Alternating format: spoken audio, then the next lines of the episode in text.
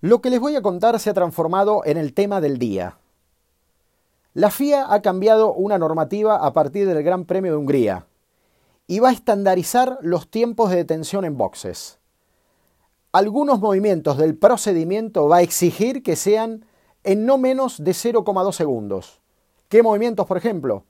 Desde el momento en que sale la pistola neumática de una tuerca de cualquiera de los neumáticos y se habilita con la luz verde, o se habilita con el levantamiento del lollipop la salida del auto en cuestión.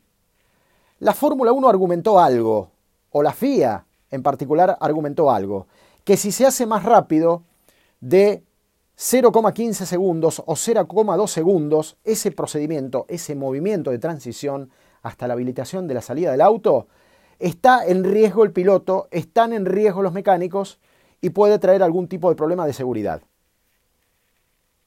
Yo les voy a hacer una pregunta. ¿Quién es el equipo más rápido de la Fórmula 1 hoy a la hora de las detenciones? Red Bull. De hecho, tiene el récord de parada en Bahrein en un segundo 9 para cambiar los cuatro neumáticos.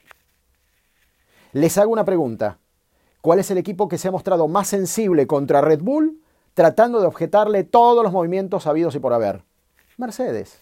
¿Por qué? Porque está perdiendo. ¿Cuál fue la primera objeción? Los alerones flexibles. Y Mercedes logró, en su capacidad de lobby, modificar la normativa a partir del Gran Premio de Francia. ¿Cuál fue la segunda objeción? El mapa motor de Honda. El estreno de los motores de Honda a partir también del Gran Premio Paul Ricard, que evidenció evidentemente una performance muy diferente del equipo Red Bull en las largas rectas.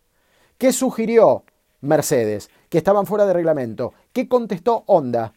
Que en realidad lo que retocaron fue la distribución de la energía en el mapa motor del auto que les permitió ser más eficientes en las rectas principales del circuito. Pero no así modificar la potencia porque está fuera de reglamento.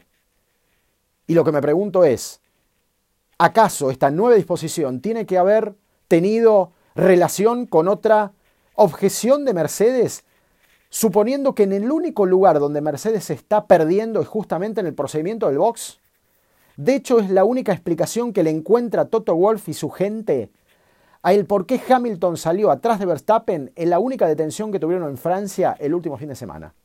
Entonces buscaron por todos lados. En el vuelta a vuelta iban muy parejos, e incluso les digo más, Mercedes había ganado.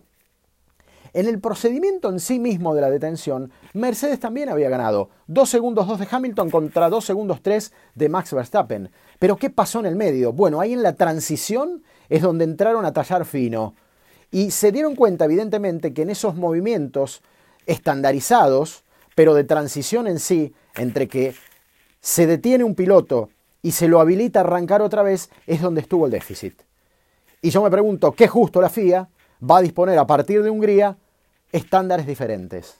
Con esto quiero decirles, bienvenidos a un año espectacular porque la atención no solo está en la pista, sino también está en los escritorios. Y esto hace de un año realmente espectacular.